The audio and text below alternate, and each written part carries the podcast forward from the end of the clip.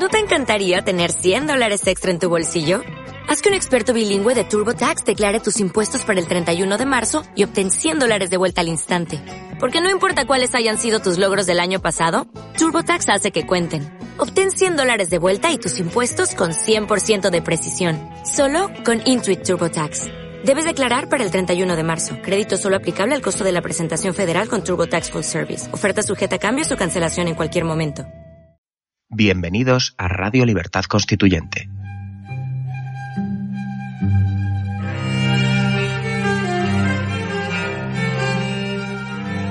Están escuchando Radio Libertad Constituyente con don Antonio García Trevijano.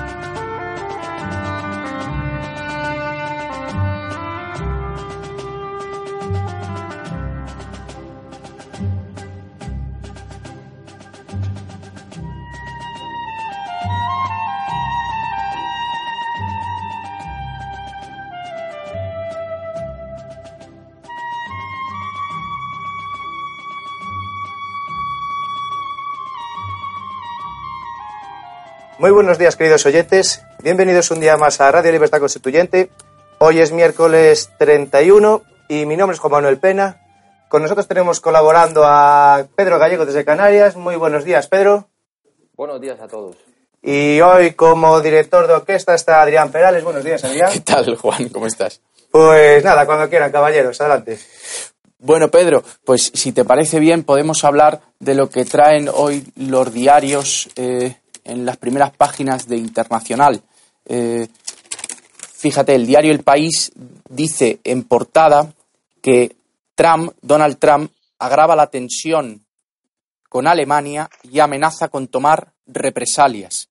Eh, dice el periódico que Donald Trump ayer dio la razón al histórico veredicto de la canciller Angela Merkel, que pronunció el otro día, y que don Antonio hizo un programa eh, solo por este mm, tema hace tres días, en el que dijo la canciller, Estados Unidos ha dejado de ser el aliado del pasado y Europa debe tomar las riendas del futuro.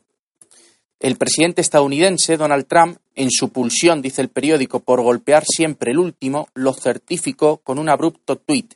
Tenemos un déficit comercial masivo con Alemania y pagan mucho menos de lo que deberían a la OTAN. Muy mal para USA, para Estados Unidos. Esto va a cambiar.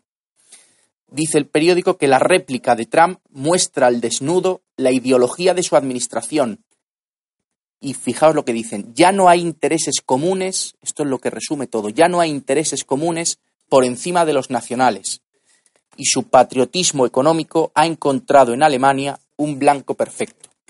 Bueno, yo no estoy exactamente de acuerdo, yo no estoy de acuerdo con esto. No es que sea el patriotismo de Estados Unidos el que necesita encontrar un blanco perfecto. Hay una cuestión profunda, hay una causa de fondo que explica estas manifestaciones de tensión, de enfrentamiento entre Estados Unidos y la Unión Europea. Tú, Pedro, ¿cómo lo ves?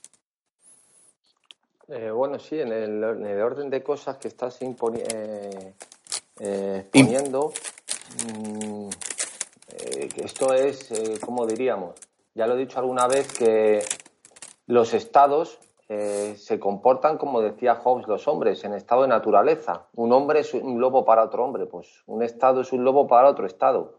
¿Desde cuándo se sale esta armonía fantástica de que aquí todos tienen que eh, colaborar de tal forma que sea una, pues como digo, una armonía celestial en la que no haya problemas ni guerras ni ningún tipo de conflicto. Eh, siempre recuerdo que lo que es la paz para unos es la guerra para otros. no tiene sentido hablar de paz, habrá que, habrá que posicionarse desde qué plataforma usamos esas categorías. En el, en el sentido que estamos diseccionando estas declaraciones de Donald Trump, ya era un antecedente eh, potente la salida, o sea, el parteaguas que del Reino Unido. El Brexit. Eh, ¿me, oís bien? Sí, yo te oigo perfectamente, Pedro. El, el, parteaguas que supuso el Brexit eh, como una mm, rotura total, un distanciamiento de lo que es la concepción de la política de la Europa continental, sobre todo eh, siendo protagonista, sin duda, por su potencia, la, la, que imponen Alemania y Francia, esa ruptura entre esa Europa continental y el mundo anglosajón ya empezó ahí. Desde luego, Trump ha sido ya el detonante absoluto. Lo que está ahora mismo reclamando, que es ese aporte en la seguridad, ese aumento de presupuesto, ya lo dijo en la campaña. Toda, o sea, no es ninguna novedad. Desde luego, como dice el aforismo castellano, a perro flaco todo se le vuelven pulgas. Eh, Europa tiene una crisis tanto con las migraciones, eh, el problema de la inmigración en general, el de la seguridad en particular, también el de la eurozona, como luego comentaremos. Y desde luego Estados Unidos está demostrando que de una manera u otra es los que siempre han tenido la sartén por el mango en lo que concierne a la distribución, al concepto político de lo que es Europa. Está claro que ahora mismo no sé por qué se frustran los europeos, es decir, podrían, podrían eh, reaccionar igual que están reaccionando los otros, es decir, si no, no tienes por qué enfadarte, si no quieren participar de tu proyecto, como dicen ellos, pues monta tú el tuyo. Lo que está claro que desde luego eh, veremos a ver en qué, en qué queda todo esto, pero eh, Estados Unidos en sí, o sea, Estados Unidos no, Europa en sí mismo no es ninguna unión de nada, es un club económico y nada más. Y lo que, o sea, como país, como entidad, como Estado, no existe como nación política Europa y vamos a ver cómo afrontan estos desafíos que le está mostrando ahora mismo en los que está invitando Trump a entrar, sin duda.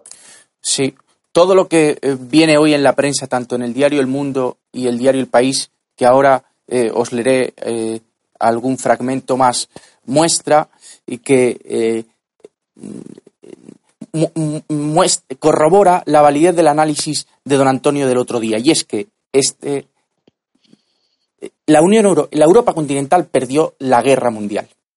Y fue gracias a Estados Unidos, al mundo anglosajón, a Estados Unidos y al Reino Unido, por lo que eh, la, Unión la Europa continental tiene las libertades eh, que tiene hoy y tiene la situación que tiene hoy. Lo que no puede esperar Europa es estar siempre al abrigo de Estados Unidos y mucho menos pedir, eh, exigir una, una, protección de, de Estados Unidos habiendo cambiado las circunstancias actuales, que nada tienen que ver con las de eh, la Segunda Guerra Mundial. Y también creo que es relevante eh, mm, poner de manifiesto por qué la Unión Europea eh, está en contra del acercamiento entre Estados Unidos y Rusia. Parece como si la Unión Europea necesitase del enemigo mm, común de Rusia como excusa para conseguir a un aliado como Estados Unidos, porque no tendría sentido la OTAN ni el apoyo de Estados Unidos a la OTAN si Rusia no fuese un enemigo.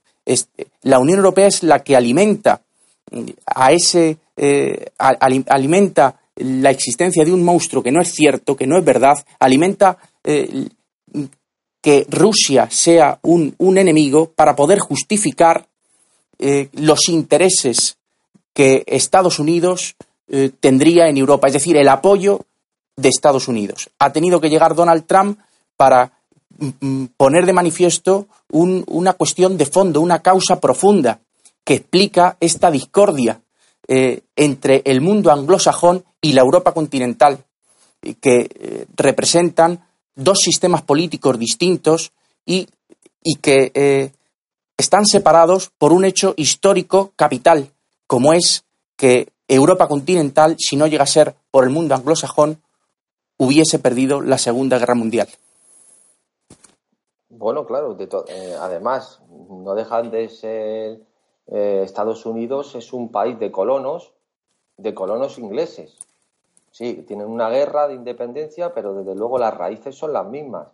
Desde luego tienen la CIA, por ejemplo, la diseñan los servicios secretos ingleses. La CIA es relativamente reciente, antes era la OSS.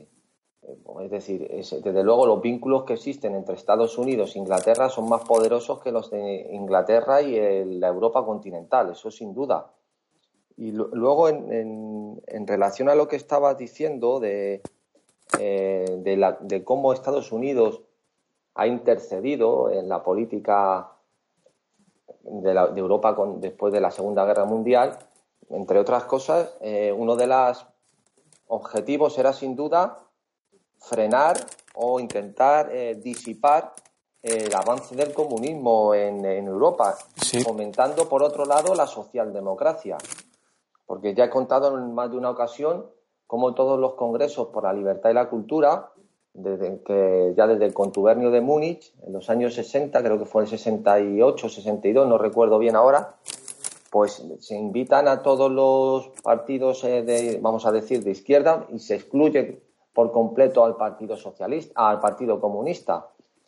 Todas estas fundaciones eran, eh, eran patrocinadas por la Fundación Ford o la Fundación Carnegie, que, que, era, la pagaba la CIA, vamos, directamente, pero a sueldo. Y ahí estaban, entre otros, Tierno Galván recibiendo dinero, entre otros muchos.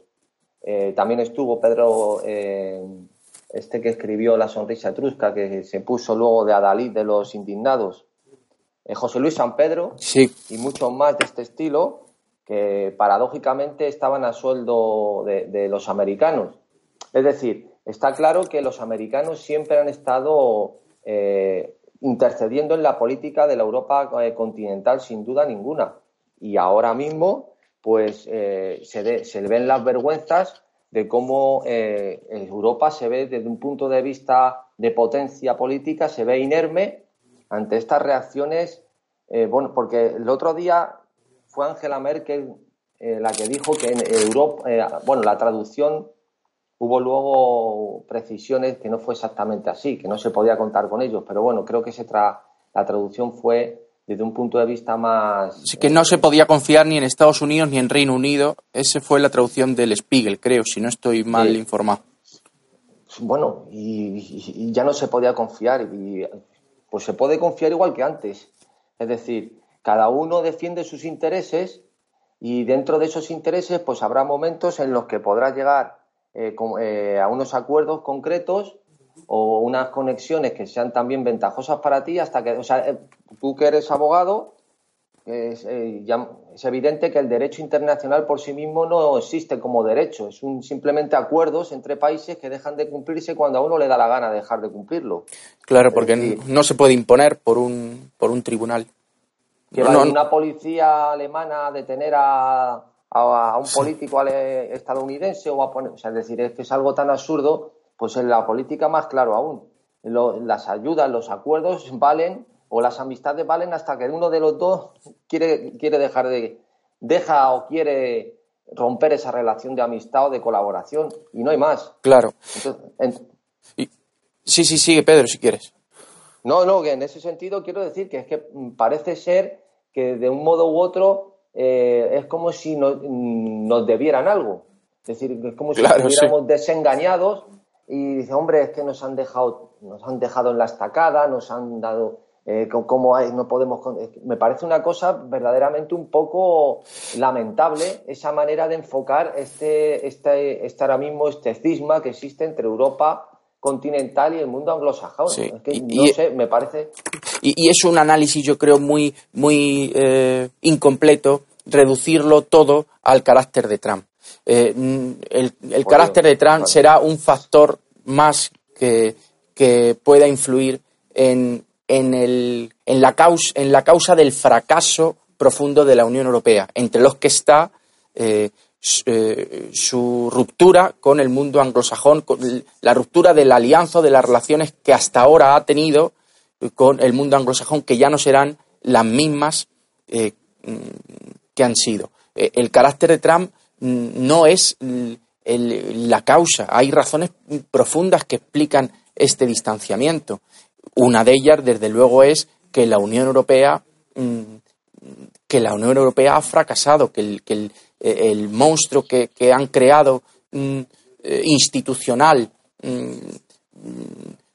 parasitario, eh, mm, en donde los partidos políticos o lo peor de los partidos políticos nacionales terminan en, unas instituciones que no son democráticas, ni, podrán serlo eh, si se sigue construyendo la Unión Europea como, como se está construyendo, eh, impide que, pueda ser una institución política con fuerza, con, con autonomía, con, eh, lo que no, no tiene orgullo ninguna Europa si después de tantos años, después de haber mm, mm, perdido la guerra mundial, se queja de que, de que Estados Unidos no la apoya. Pues no, casi debería ser lo contrario. Deberíamos tener, deberíamos defender la independencia de Europa, deberíamos defender que, que, Estados Unidos no sea imperialista. En fin, eso.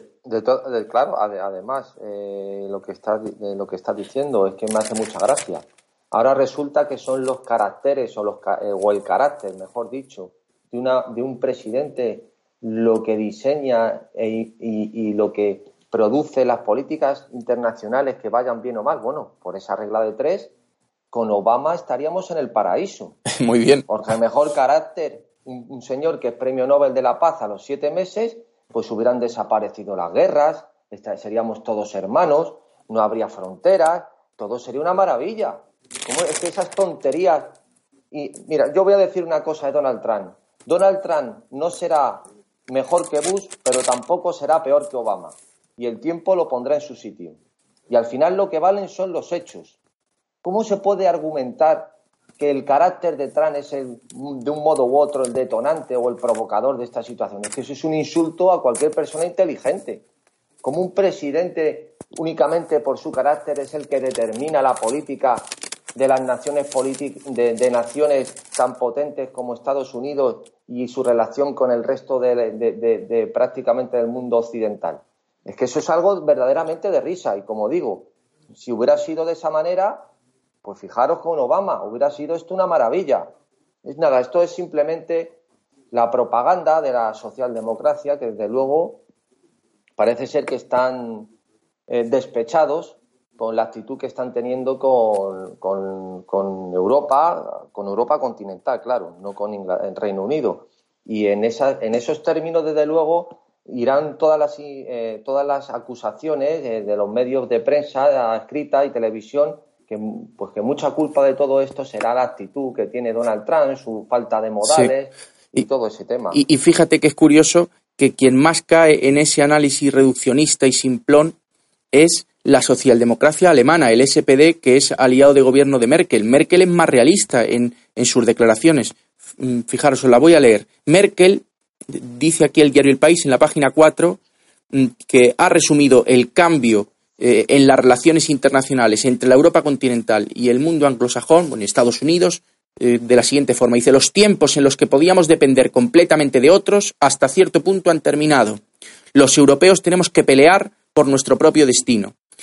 Y Martin Schulz, que es el candidato socialdemócrata que se va a enfrentar a Angela Merkel en las mm. próximas elecciones en septiembre, eh, que es el cabeza de lista del SPD, dice que Donald Trump es el destructor de los valores occidentales, destroza el respeto y la cooperación de los pueblos basada en la tolerancia mutua. Bueno, ¿qué tendrá que ver con que Donald Trump no quiera seguir pagando mm, la OTAN o que no quiera seguir pagando la defensa, mejor dicho, de los europeos?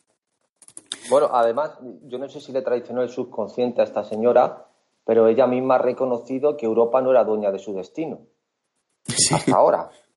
Que, es, tremendo, sí, está reconocido. De los tiempos en los que podíamos depender completamente de otros. Esta es la traducción que hace el diario El País. De los tiempos en los que podíamos depender completamente de otros, hasta cierto punto han terminado. Es que es reconocer que la Unión Europea es un niño en las manos de Estados Unidos Y, claro, pues eh, cuando, cuando eh, eh, el Reino Unido no ha querido seguir compartiendo el patio con el resto de compañeros niños de colegio, que son los países de la Unión Europea, y se quiere ir, pues los criticamos. Y, y, claro, pues lo que tú dices es que choca que Merkel sea capaz de reconocer hasta ese punto la, la, la, falta de entidad de, la Unión Europea, que reconoce que depende de, Estados Unidos, claro, porque, porque por, por, la tragedia de que Europa continental perdió la guerra, bueno, y, que Alemania, en fin, no quiero hablar, pero porque es, evidente, porque Alemania no, no, no, solo quedó derrotada, sino que fue la causante del desastre eh, de la Segunda Guerra Mundial.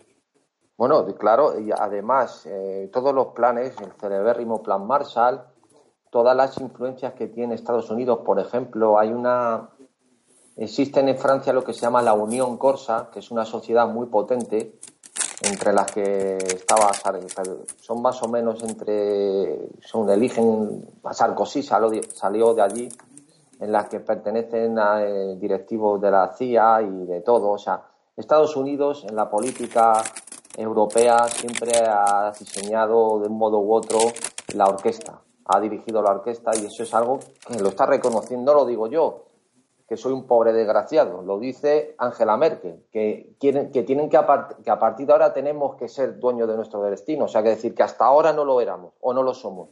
Eso es algo evidente. Luego, Martin Schulz, este hombre, porque se dedica a otra cosa, a imprimir dinero, que deje de decir tonterías como que la tolerancia entre los pueblos, pero ¿eso qué quiere decir, la tolerancia entre los pueblos? ¿Eso qué quiere decir? Yo eso es que no entiendo, yo no sé qué es eso. No tengo ni idea de lo que es la tolerancia entre los pueblos y que rompe la tolerancia. Es que yo, no, Estados Unidos lo que hace con un ejército el más potente es a lo mejor que ese señor esté seguro en su casa, a lo mejor. Es al contrario. Sí, eh, porque, vamos a ver, ¿qué, espera la gente que viene después? Que es como con Obama. ¿Qué esperan? Que después de Estados Unidos eh, existe al otro lado de, al otro lado del espejo existe eh, pues un imperio benefactor eh, que se va a dedicar a repartir la riqueza solidariamente y a que todo el mundo sea libre y viva en paz. Pues si después, si se le, da la espalda al mundo Estados Unidos, pues vendrá China o vendrá Pakistán o vendrá o vendrá quien sea o Corea del Norte a imponer su ley, ni más ni menos. O sea, pues claro que Estados Unidos intenta imponer un orden mundial que es el orden occidental, ni más ni menos. Y esa es la realidad. Y al que le moleste, pues peor para él. Eso no tiene nada que ver para que seamos críticos con actitudes que nos perjudiquen de modo objetivo, como españoles o como europeos, o que simplemente hay cuestiones que no vemos bien. Pero eso que tendrá que ver con que rompe la tolerancia entre los pueblos. Este señor es que no sabe lo que está diciendo. A lo mejor él eh, precisamente el SPD le debe la vida a Estados Unidos, entre otras cosas. Y el fracaso mm, de la Unión Europea, que antes costaba tanto admitir, ya es portada de los periódicos, que fijaros, el diario El País dice, la Unión Europea admite que hacen falta reformas para salvar el euro. Bueno, tampoco es noticia porque lo llevamos escuchando eh, tiempo, pero es verdad que cada vez eh, eh, se admite con menos pudor el, fracaso de, todo lo que ha creado la Unión Europea en los últimos 30 años. Bueno, más, pero especialmente me refiero a, al euro. ¿sí? La Comisión dice, la Comisión Europea, alerta de que es preciso acordar medidas antes de que llegue una nueva crisis y plantea un presupuesto y un tesoro común. En fin, Pedro, no sé si quieres hacer un comentario. Sí, bueno, del, euro esto se merece un programa en otro día extenso, pero voy a dar unas pequeñas pinceladas. Tengo en mis manos el informe que hizo el Instituto IFO eh, de Alemania, de Múnich, el Instituto Leibniz, eh, que se le encargó, eh, se, fue encargado por el Tribunal Constitucional alemán.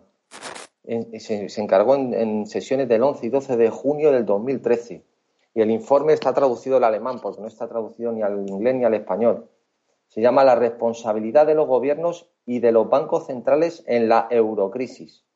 Y voy a dar simplemente unas pequeñas pinceladas para que esto que está ocurriendo ahora no es nada nuevo. Claro, este, el presidente de este instituto en ese momento era Hans Werner Sinn, que no es el que está ahora, que es muchísimo más crítico con la eurozona y con todo el problema que está existiendo en la, en la concepción del euro en sí mismo. Y no es como el de ahora que hemos tenido un par de desencuentros con el informe que hay Desencuentro en el sentido de que no han apostado mucho por, determinar exactamente la potencia del informe de, Roberto Centeno y sus compañeros y por eso tuvieron que irse a otro al Instituto de Kiel. Pero bueno, estaba claro que no, que no están por la labor de, mostrar la vergüenza de España. Pero voy a lo que, a lo que estaba diciendo antes. Dice, el fundamento, dice el informe en el punto uno, fundamento regulador de la crisis. El fundamento de la crisis de los países del sur de Europa se debe fundamentalmente a la enorme inflación que se produjo con su entrada en el euro, la cual creó una burbuja que explotó con la crisis de Lehman. Dice, además se produjo un aumento brutal de la deuda pública y privada. Dice, causas de esta burbuja crediticia. Primera, los bancos inversores que concedían los créditos renunciaron a los intereses de riesgo que se establecieron en los, en del Acuerdo de Basilea, convencidos de que dentro de la Unión Europea no se podía producir una quiebra, ignorando asimismo el artículo 125 de la Unión. Dos, parte de la culpa de esta falta de cuidado la tuvo también la propia Unión Europea, que también incumplió el Tratado de Maastricht. Animaba a los bancos a invertir en el sur, enviándoles el mensaje de que no había peligro y de que eran inversiones muy atractivas. Tres, más aún, la Unión Europea complementó, complementó los acuerdos de Basilea sobre el riesgo de los créditos, estableciendo que el factor de riesgo de, la paisa, de los países de la Unión Europea fuera cero. Luego, tres, no, no, voy a seguir mucho más con esto porque eh, son puntos todos que más o menos ya se ve por dónde va por dónde van las cosas. El, Tampoco, dime. Sí, el perverso incentivo que, supone eh, un, un, marco jurídico en donde el que la hace no la paga. El, banco eh, que, que, comete riesgos, que, que, asume riesgos, eh, o que provoca eh, una quiebra, pues piense que no, que eso al final lo va a pagar otro, no sabemos quién, pero otro con una moneda creada. y, además animando, animando a dar dinero, animando a dar dinero sin problema de riesgo a interés cero. Pues bueno, pero me voy a saltar esto, vivir una cosa que es realmente eh, sorprendente. es que es algo realmente alucinante. Esto es lo que se conoce como sistema Target 2, que es un sistema de balance de pagos y de deudas entre los países de la Unión. Esto es un escándalo que ya está en este informe, que es bastante potente y denso, hay que intentar analizarlo bien para saber cuál es el ciclo que hace. Sí, yo te he oído hablar de lo del Target hace tiempo, antes de ese informe, ¿no? Sí, ya lo cité, pero, eh, pero mira solo esto porque es alucinante. Dice, dice, o sea, ya el propio informe ya dice que hay una financiación indirecta de los estados a través de los créditos de refinanciación de los bancos. O sea, el propio informe ya dice que hay un rescate encubierto. ¿Y cómo? ¿Con deuda pública al obligar eh, los estados a los bancos a comprar sus letras del, del tesoro? Dice, mira, dice, dependencia de los bancos comerciales de su propio estado. Dice, los bancos de negocios se dedicaron a comprar deuda emitida por el estado y a emplear esos bonos de la deuda como aval para ser refinanciados por los bancos centrales, para luego volver a comprar deuda al estado con ese dinero. un círculo, un círculo vicioso. Esto es una cosa de chiste. O sea, de, risa pura. Eso es como una, como una, como la pirámide esta de que van prestando dinero unos a otros, que todo el mundo quiere ganar. Una cosa así de. sí, una, estafa piramidal, quieres decir. Sí. O sea, lo que quiero. Bueno, esto sería una estafa circular. Porque es, o sea, es que es una cosa de risa completamente. Bueno, este es el sistema de la eurozona. Esto, esto no es una invención mía ni una deducción sobre un problema que puedo yo llegar a esa conclusión. No, ese es el sistema que existe en la eurozona. Entonces, ¿qué, esperaba la gente que saliera de aquí? Pues ¿qué esperaba? Luego, al final del informe, habla de los efectos eh, que ocurrirían si Alemania se saliera del euro. O sea, esto tiene muy mal camino. Y, además es justo lo contrario eh, de lo que eh, muchos economistas dijeron a raíz del Tratado de Maastricht. Yo en la universidad se lo escuché a infinidad de profesores, que la Unión Europea y la Unión Bancaria, bueno, perdón, la Unión, la Unión Monetaria era positiva porque eh, eso no iba a hacer depender al gobierno de turno español, eh, no le iba a dar el poder de la política monetaria. O sea, no, no le iba a, eh, era sí, de, controlar la moneda. Exacto, y, creían ingenuamente estos economistas que ese poder iba a estar en manos de una autoridad supranacional que en manos de los gobiernos. Porque... Eso lo decía nada menos que ahí me decepcionó, me decepcionó en el sentido que se equivocó. En el 2011 o 2010 le hace una entrevista a César Vidal a Huerta de Soto y dice una cantidad de, de tonterías diciendo la disciplina que va a imponer el BCE, ahora que ha tomado las riendas en la crisis, disciplina ninguna. Y no, ha puesto, no ha puesto ninguna, efectivamente, sí. No recordaba yo que era Huerta de Soto también quien lo dijo, pero yo también se lo he escuchado a Huerta de Soto, sí. Decir que, que, que, en fin, que siempre estaría mejor en manos de las autoridades europeas. Y no, las autoridades europeas han resultado ser lo peor de las autoridades nacionales. Hombre, sin duda ninguna. Eh, entre, entre otras cosas, todo este sistema de de círculo vicioso, como, como hemos dicho, mm, lógicamente esto mm, pues es como, como la esto no tiene fin, porque vamos a ver qué solución se le da a esto. Aquí nada más que existe una deuda que son los apuntes contables que cada vez eh, están aumentando, que todos los dineros que vienen son para pagar esos apuntes contables, no existe inversión en infraestructura, no existe inversión en nada, sino que es amortizar una deuda que está eh, digitalmente apuntada y vamos a ver en qué termina todo esto. Pero desde luego, esto ya, eh, ya hablé una vez también en su día de la, de la, teoría de las áreas monetarias óptimas de Robert Mundell, en la que ya se estudiaba, que es del año sesenta y tantos, qué condiciones deben cumplirse en ciertos países para que tengan una unión monetaria. Y puso el ejemplo, hizo el estudio entre Estados Unidos y Canadá, que ahora repite ciertas cosas de manera más edulcorada este eh, Juncker, pero bueno, pero es que eso es lo que había que haberlo hecho al principio, no ahora. es decir, es que llevamos con el euro ya pues 17 años y esto desde luego no ha sido una buena cosa. La deuda ha aumentado exponencialmente. Aquí ya decían la deuda de 580 y tantos mil millones en, en, contra de Alemania. Pero es que ya vamos, según Hans Werner Sinn, que leí hace un par de meses, ya va por 700 y pico mil millones. Que esto es una cosa de locos. Y, luego dice Donald Trump una cosa que viene a cuento de lo que estamos hablando, y es que mm, Alemania ha estado interesada en la creación de esa inflación durante años para fomentar, eh, para incentivar las exportaciones alemanas. Eh, claro, Donald Trump lo que dice es que eso es jugar sucio en, en el comercio internacional y que esa es una de, eh, una de las razones por las que tiene un superávit comercial Alemania tan grande. Quiero decir que mm, yo, no sé si, si, si, tú estarás de acuerdo con, con, esto, si puede tener algo de razón Donald Trump o si, o si no, en, en, pero explicaría quizá el interés que hubiera tenido Alemania en haber aparte de, de las inversiones de, fomentar las inversiones de sus bancos en los países del sur, como has dicho antes, eh, aparte de eso, eh, que consiguiese Alemania, con esa política monetaria imprudente de la Unión Europea, eh, favorecer su comercio internacional. Mira, eh, bueno, no te preocupes, un apunte solo, no te preocupes que la culpa del fracaso del euro, de, no te preocupes que también se la echarán a Donald Trump por su carácter. De aquí a un par de meses la culpa de que el euro no funcione también será de Donald Trump porque es una persona muy mal educada y que ha escrito un tuit y que no sé qué.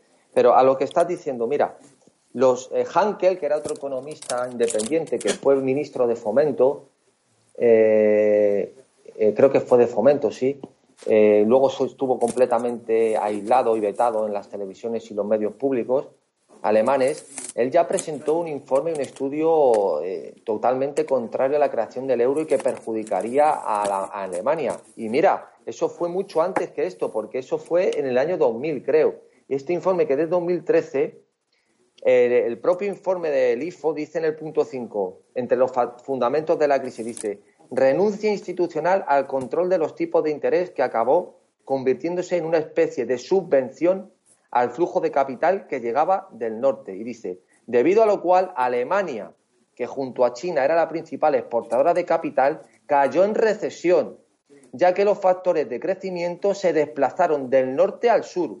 Alemania sufrió la cuota más baja de inversión en mucho tiempo y el crecimiento más bajo de la Unión Europea. El paro creció alarmantemente hasta 2005, obligando a llevar a cabo dolorosas reformas de tipo social. más de la mitad de los ahorros se invirtieron en el extranjero.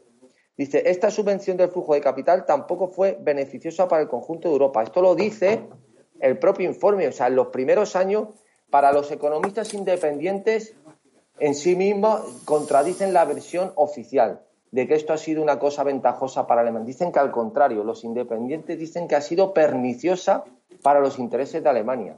Hans Werner Sinn, Hankel, todos estos dicen que hubiera sido mucho más ventajoso haberse haber permanecido en el marco. Claro, yo digo lo que ellos, eh, lo que mm, Merkel quizá pudiera creer o Alemania pudiera creer. Otra cosa es que eh, tenga fundamento pensar que mm, con, alteraciones de política monetaria se pueda conseguir mm, un crecimiento real, porque si no sería tan sencillo como crear de forma ilimitada eh, dinero. Las alteraciones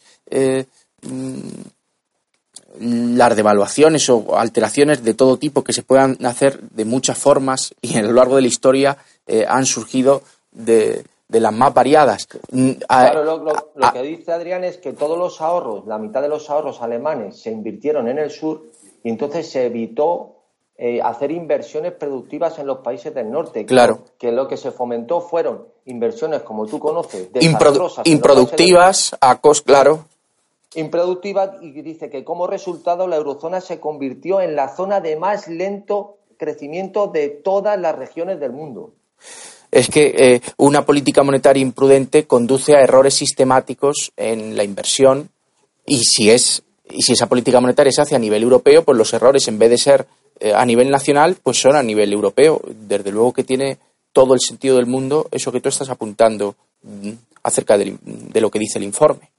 Claro, es, decir, la, visión manida, un poco como estamos hablando también de Donald Trump, totalmente superficial de que básicamente, esto es lo que dicen los economistas independientes alemanes, que todos mm, eran reticentes a la, a la zona euro tal como está contemplada, es que esto ha sido una cuestión puramente política, de los políticos en el sentido despectivo del término, sino que obedecen a intereses de gente incapaz de manejar lo que tiene entre manos y que se les da por ahí, pues como cuando les dan aquí en España hacer inversiones, como conoces, de barrios enteros o de bibliotecas megalómanas o de puertos o aeropuertos que no funcionan, pues un estilo, pero con algo mucho más grave que fue con esta unión monetaria. Es más, ahora me está recordando que en el premio Príncipe de Asturias, que por casualidad pude ver el otro día, eh, cuando se lo dieron a Paco Umbral,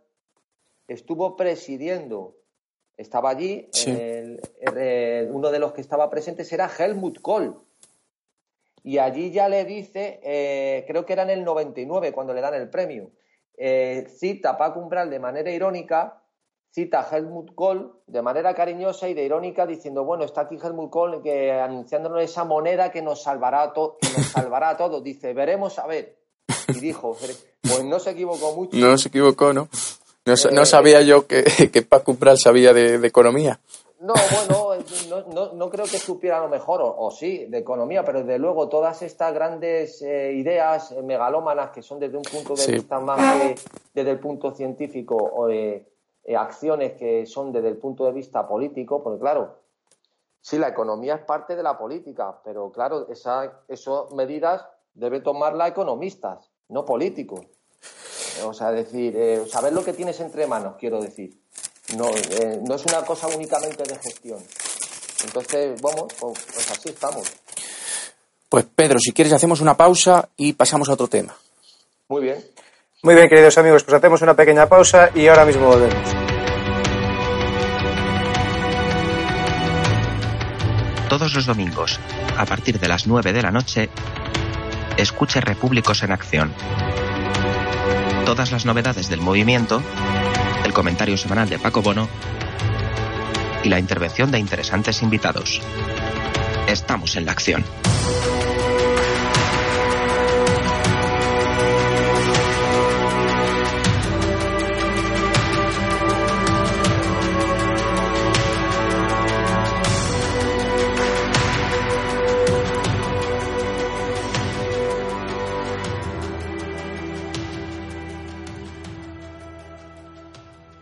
Muy bien, queridos repúblicos, ya estamos de vuelta. Eh, Adrián, cuando quieras. Sí, pues Pedro, si te parece, vamos a hablar ahora de la Generalitat de Cataluña, vamos a hablar del referéndum que pretenden los secesionistas catalanes y cómo trata la noticia de hoy el diario El País y bueno, también tengo aquí la noticia eh, del diario El Mundo, que es la siguiente. Dice, la Generalitat busca que el partido de Colau, de Ada Colau, respalde el referéndum unilateral. El gobierno catalán hará todo lo posible para sumar al espacio político de Cataluña en Común el partido, el nuevo partido de Ada Colau, la alcaldesa de Barcelona, al frente eh, que defiende la celebración del referéndum de independencia unilateral. Vamos a ver mm, si lo he leído bien. Dice, el gobierno catalán hará todo lo posible para sumar al espacio político de Cataluña en común el nuevo partido de Ada Colau, al frente que defiende, yo creo que esto no está bien dicho por el periódico. Bueno, lo que, la noticia es que la Generalitat lo que busca es que Ada Colau respalde el referéndum unilateral que pretenden hacer los secesionistas. Tras el rechazo a participar de Ada Colau en el encuentro del pasado lunes en el Palau de la Generalitat, el Ejecutivo catalán aseguró que no tomará ninguna decisión sobre la fecha y la pregunta de la consulta antes de la próxima reunión del Pacto Nacional por el Referéndum, en el que sí participan los comunes, los de Ada Colau. La próxima cita de ese órgano será el próximo martes. Bien, ¿qué es lo que dicen mm, los, partidos políticos ante esta situación?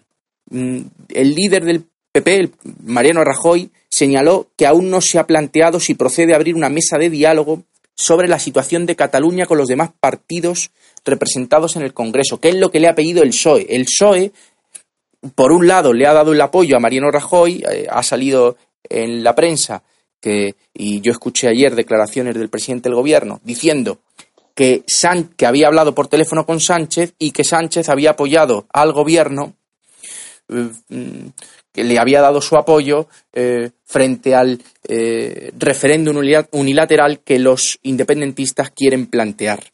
Pero ha añadido Sánchez su coletilla, la coletilla de que, de que hace falta diálogo, como siempre el PSOE nunca le parecerá suficiente. Siempre quiere dialogar, hablando se entiende la gente. Y lo que dice el periódico es que el nuevo PSOE de Sánchez ha pedido eh, eso, diálogo, que el gobierno agote las vías de diálogo con eh, los independentistas catalanes, como si ese diálogo no estuviese agotado desde hace muchísimo tiempo, como si fuese imposible, como si, como si fuese posible.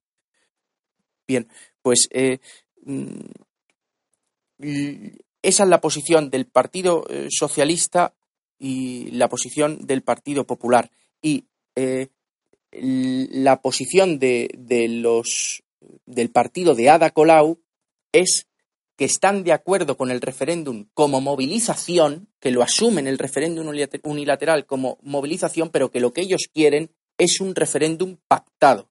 Fijaos, mm, fijaos la, la, ambigüedad, la ambivalencia de, mm, de, este partido político, de Podem, diciendo que eh, que, asumen el referéndum unilateral como movilización, pero que, que no, que tiene que ser una cuestión pactada, que si no, no tiene validez. En fin, Pedro, eh, luego si quieres te leo más. Eh, ¿cómo, ¿Qué comentario, cómo lo ves? Pues lo veo muy negro. Lo veo, lo veo muy mal porque eh, tal como está diseñada ahora la política y la, la política no.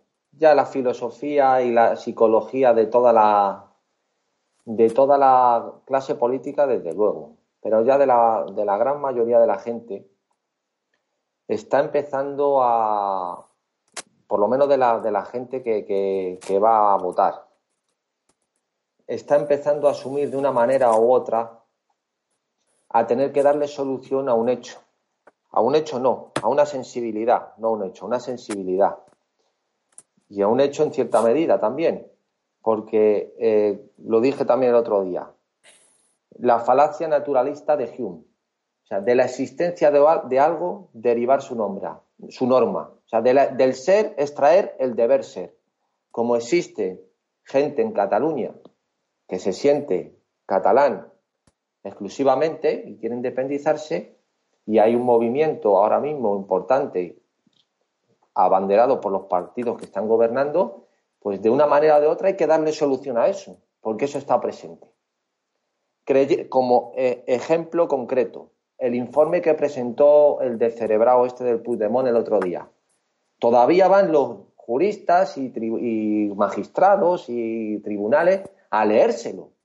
Pero bueno, y a decir encima los fallos que contiene. Pero bueno, es como si yo hago un informe ahora de que quiero que, que el sol salga los días impar y no salga los días par. Y todavía vas tú a leértelo, a decirme que tiene defectos de forma. Pero bueno, si es que en eso no hay que entrar. O sea, como dice Calen la, la defensa de la Constitución es de naturaleza política, no de naturaleza jurídica. Fundamentalmente política, quiero decir. Y, además. perdón, dime, dime. Nada, solo quería decirte que además España es anterior a nuestra Constitución, que siempre es en lo que se amparan los políticos actuales diciendo que no se puede aceptar lo de Cataluña porque está fuera de nuestra Constitución. No, es que España es anterior y está por encima de nuestra Constitución. Y lo que pretenden los nacionalistas no es solo liquidar la Constitución, que desde luego que lo quieren hacer, pero para mí quieren hacer algo mucho más grave, que es mm, eh, destruir España. No, eh, claro, es que ellos consideran y enseñan en las escuelas que la conformación actual de España es fruto de la Constitución del 78. Claro, entonces atacando una cosa, atacan las dos. Eh, eh, dinamitando los cimientos de esa falsa Constitución, ya eh, rompes esa estructura que estaba creada de manera, vamos a decir, obligada, como, como, ellos presentan. Claro, esto es una cosa de chiste y de delirio, que llega hasta tal punto que se inhibe el propio eh, Estado, el propio gobierno, que es el que tiene el monopolio legal de la violencia, se inhibe a la hora de ejercerla, se inhibe a la hora de luchar por la nación política, eh, que es España, que solo puede haber una, y de una manera u otra deja al albur de los acontecimientos porque esto vaya transcurriendo hasta unos cauces que no se saben dónde van a ir a parar. De momento, eh, la concepción de, los que no son, eh, vamos a decir, eh, defensores de una idea nacional, aunque es mentira, porque Rajoy ni defiende España ni defiende nada, ese es un traidor como todo lo del Partido Popular igual, pero bueno, desde el punto, argumentando a dominen. El resto ya están todos por la España plurinacional, todos, pero ya se llenan todos la boca con ese concepto, pero voy a decir más, eh, un genio del pensamiento occidental como Juan Manuel López Aguilar escribe un libro eh, que es catedrático del constitucional de aquí de la Universidad de Las Palmas, ha sido ministro, tuvo el follón aquel con su mujer cayendo en la propia trampa que él diseñó, que es la detención preventiva de, de, una persona que es acusada, o sea, un pobre hombre, desde el punto de vista intelectual, claro, desde, otro, desde el otro punto no. Sí, ya ha dicho bien, catedrático de Derecho Constitucional, sí. Sí. Este hombre tiene eh, varios libros y tiene un informe que se llama, eh, tiene un libro sobre el hecho diferencial y tal igual. Y él pertenece al centro de estudios, pertenecía al centro de estudios políticos que eran eh, fueron veintitantos de estos genios a Sudamérica, a la América española, a asesorar a lo que es la cochambre de constituciones que tienen ahora, que es de Bolivia, Ecuador y Venezuela que hablan de la Pachamama, de la multietnia y de todo el rollo este. Bueno, pues eh, este hombre dice en el, en el, acaba su informe que se llama El debate sobre el futuro del Estado de las Autonomías y habla de eh, constitucionalismo. Bueno, es que te voy a leer el título porque no tiene desperdicio. Dice, reflexiones, bueno, dice, una crónica autonómica, el debate sobre el futuro del Estado de las Autonomías, federalismo diferencial, confederacionismo y autodeterminación como dicen en Canarias, échale mojo a lo que dice el hombre este.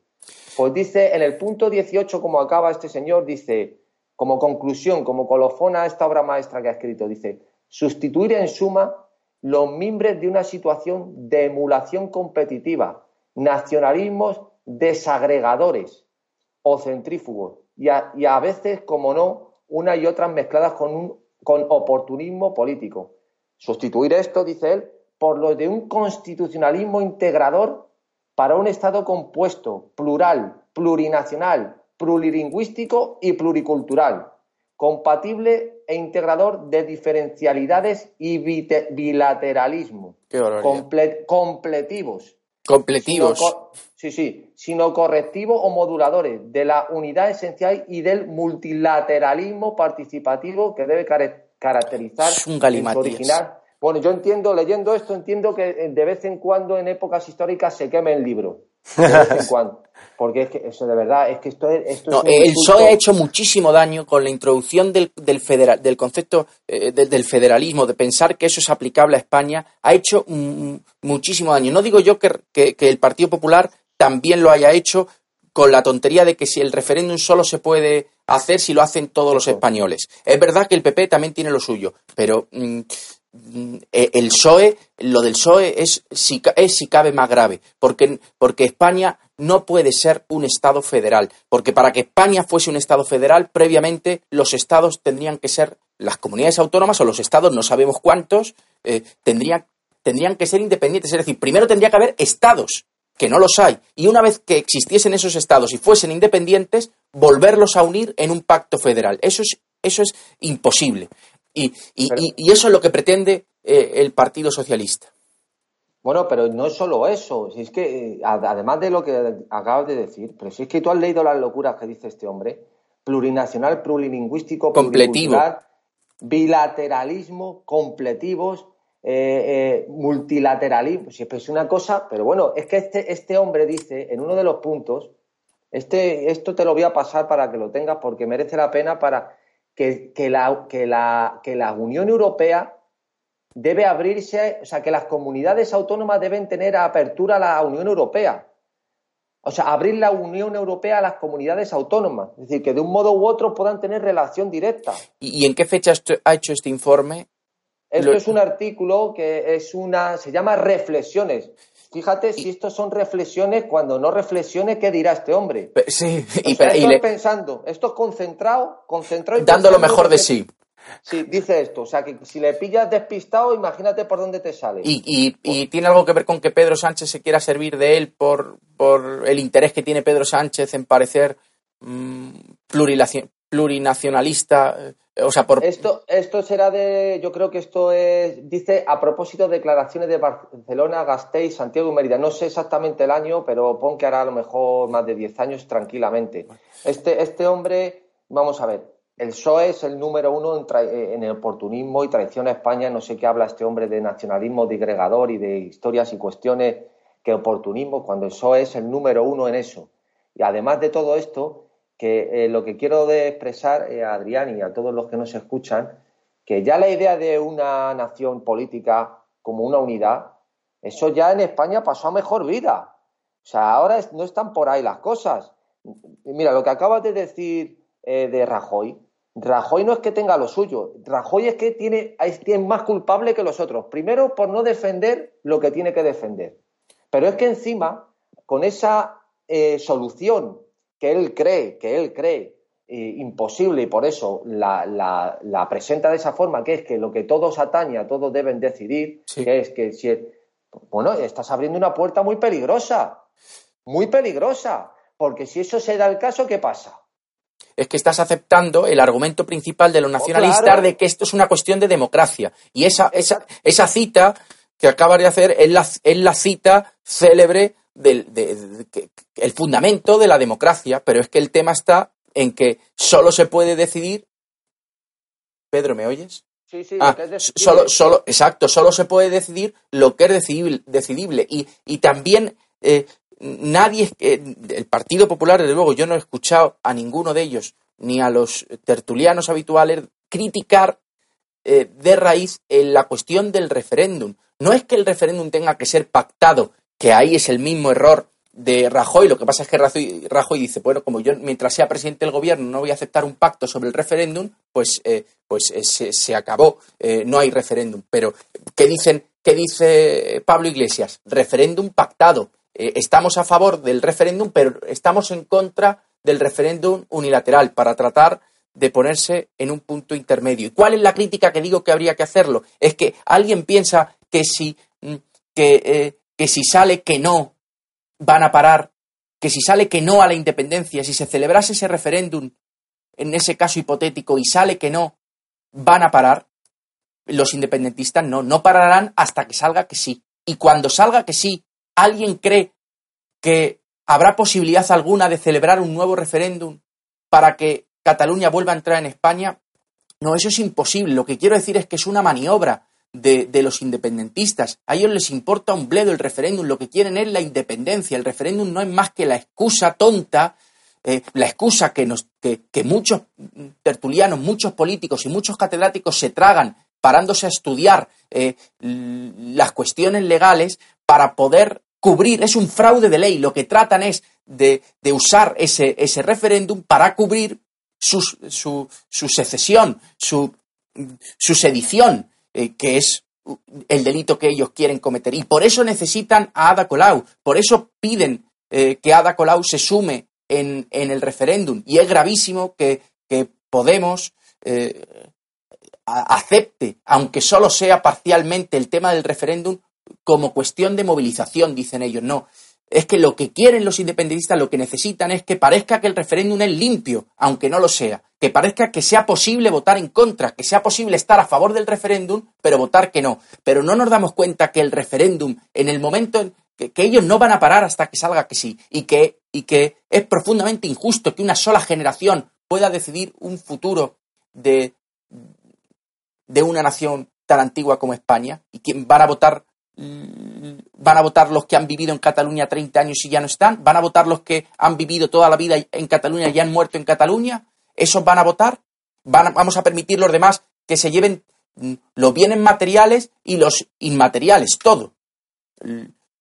Mientras eh, nos ponemos a discutir cuestiones superfluas. es, que te digo una cosa, Adrián, es que aquí hay un error también del concepto de lo que son las comunidades eh, sociales que conforman por su cultura, su historia, su tradición, su lo que sea, conforman las naciones, primero eh, pueden ser naciones étnicas, luego eh, o naciones desde el punto de vista biológico y cultural, hasta que se constituyen naciones políticas, parece que es que, como dice ahora esta señora Angela Merkel, que cada uno es dueño de su destino, que es lo que dicen estos, ¿eh? que cada comunidad debe decidir su destino, es decir, que si ahora decidimos, pues qué sé yo, deciden allí en Somosaguas no pagar el IBI, pues que ellos tienen derecho a decidir su destino. Claro, o podemos decir que no existen los átomos, o podemos decidir que... Todo. O sea, decidir tu destino, pero bueno, ¿qué, qué quiere decir eso, decidir tu destino? ¿Qué quiere decir eso?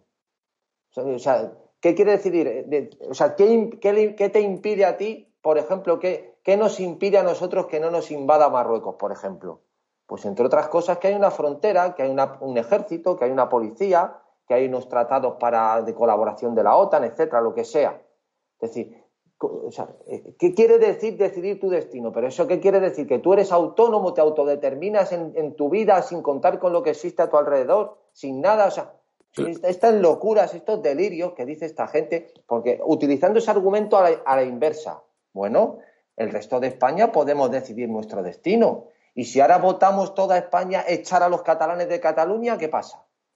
O esclavizarlos, de verdad. ¿Eso, eso estaría bien? Pues sería un... Sería democrático, ¿no? Un referéndum para echar a los catalanes de Cataluña, de toda España, echarlo fuera. Eso sería democrático, ¿no? Es nuestro derecho a decidir, o eso no se puede. O sea, es decir, es que esto es tan absurdo, esto es una cosa tan de loco. El derecho, y tú que eres abogado, el derecho se ejerce por la voluntad, es un acto de fuerza. Si, si no hay voluntad de ejercerlo, ¿de qué vale? No vale de nada. ¿Qué está haciendo España? El gobierno en este caso, pues una inacción absoluta ¿De qué valen las leyes? ¿De qué vale el Código Penal? Pues no vale de nada. Si no tienes voluntad por hacerlo cumplir, ¿de qué vale? Pues, pues de que se rían de ti. Que dice Puigdemont que cuanto más le amenacen, que más le están animando a hacer el referéndum. O sea que encima se jacta y se cachondea. Sí. Y no, y, piden diálogo, piden, dicen que es que no es posible el diálogo, pero en, en eso tiene razón Rejoy que no es posible, no es posible el diálogo. Lo, que sorprende es que haya que dedicar un solo segundo a, pensar si es posible o no es posible el diálogo, si lo llevamos viendo años, que, que, el diálogo solo es posible aceptando. No se puede transigir sobre una cuestión ilegal, sobre una más grave que ilegal. No, no es que sea ilegal. Eh, que desde luego con arreglo a nuestra legalidad lo es, es que es algo anterior a la ley actual. Es algo indisponible. No, además que es una, que es, que es, una cosa, eh, ya no es que sea desde el punto de vista jurídico legal o ilegal, sino que es que es tu propia supervivencia. O sea, es decir, es que estás eh, negociando eh, con tu vida. ¿Cómo puedes tú entrar en eso? O sea, es que eso no, entra a debate nunca. No, no se puede. Y, y, es que cuando dicen, cuando dices tú, derecho a decidir nuestro futuro, es que es el derecho de la, de la clase dominante catalana a ser Claro, ellos sí, a decidir su futuro, a, adueñarse de, de Cataluña. Eso es lo que pretenden, imponer mm, con una visión con tintes totalitarios, imponer su visión parcial a la totalidad de la sociedad catalana, pero y más allá, eh, lo cual afecta obviamente a toda España, pero que, mm, que, no nos olvidemos que detrás del nacionalismo catalán hay también una, un ansia y una pulsión Mm, conquistadora. Es decir, ellos, los eh, países catalanes, eh, ellos, no, ellos no van a parar y después de una independencia dirían que toda la deuda catalana la hemos generado nosotros. Lo que quieren es convertirnos en sus esclavos y eso no, eso es intolerable. Y desde luego que, que la, la mm, lo blando que ha sido mm, Mariano Rajoy durante todo este tiempo por miedo, porque cree que tiene la batalla eh, perdida en la batalla dialéctica perdida, no entra en, el, en, el, en las cuestiones de, de fondos. Dice. sí. Nada, sí, va a decir que solo dice lo de que el mundo va por otro lado. Siempre le escucha a Mariano Rajoy decir es que ahora mismo todo es eh, eh, uniones eh, extra, uniones supranacionales, es que, es que el, sino de los tiempos va por otro lado. Pues Mariano, y si no fuese así, y si ahora la Unión Europea se va al garete, y si, y, y, y si el Reino Unido se va, te quedas sin argumento. Comparar, eh, comparar la secesión de Cataluña, que es una sedición, con, el Brexit eh, del Reino Unido es un disparate. O compararlo con Escocia, como, como hacen con total impunidad los, los, independentistas, que nadie les dice que no, que no son casos semejantes, que no se pueden. que, que no sirve como, como, como pero, precedente.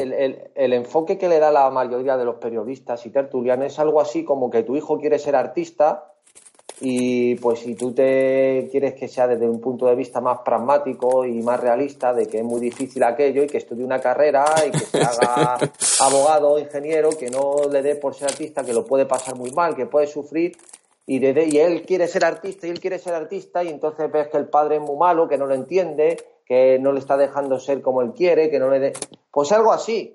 O sea, lo están viendo que es un pueblo oprimido, que quiere ser libre y que prácticamente, pues que no estamos dejándoles que ellos elijan su destino. O sea, es que es una cosa, que es una cosa verdaderamente de, de, chiste. O sea, debe ser la primera vez en la historia que la gente se, se deshace en naciones con, con referéndum.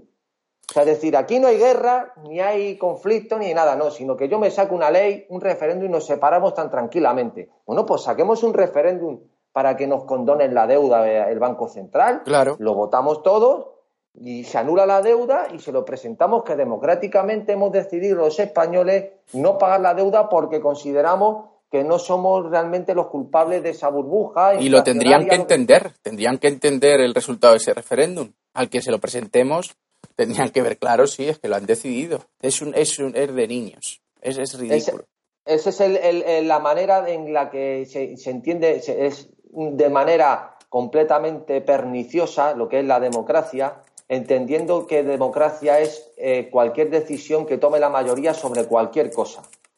Entonces, todo es decidible, todo se puede votar eh, mayoritariamente, todo eh, atiende sobre todo a sensibilidades la fuerza no existe, ni existen las naciones, ni las fronteras, ni la jerarquía, no existe nada, es la voluntad del pueblo, de lo que decida la mayoría en cualquier situación. Eh, exactamente, es que ese es el argumento principal que, junto con el del referéndum que antes hemos hablado, de que, de que el referéndum que ellos pretenden, que los independentistas pretenden, es pernicioso, porque nunca aceptarán un resultado que no sea el que ellos quieren, y si no lo seguirán intentando eh, hasta, que, hasta que así sea, sin posibilidades de, que después haya otro distinto de signo contrario. El otro argumento es que a ellos se les llena la palabra de democracia, para defender eh, sus ideas. Y sus ideas no tienen nada que ver con la democracia. Lo que ellos pretenden no es eh, democrático, porque la democracia es una forma de gobierno, un método para tomar decisiones sobre aquellas cuestiones que